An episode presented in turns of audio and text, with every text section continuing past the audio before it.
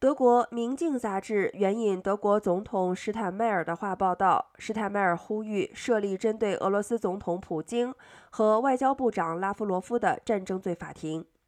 他在接受《明镜》杂志的采访时说：“任何对这些罪行负有责任的人都必须自己做出解释。”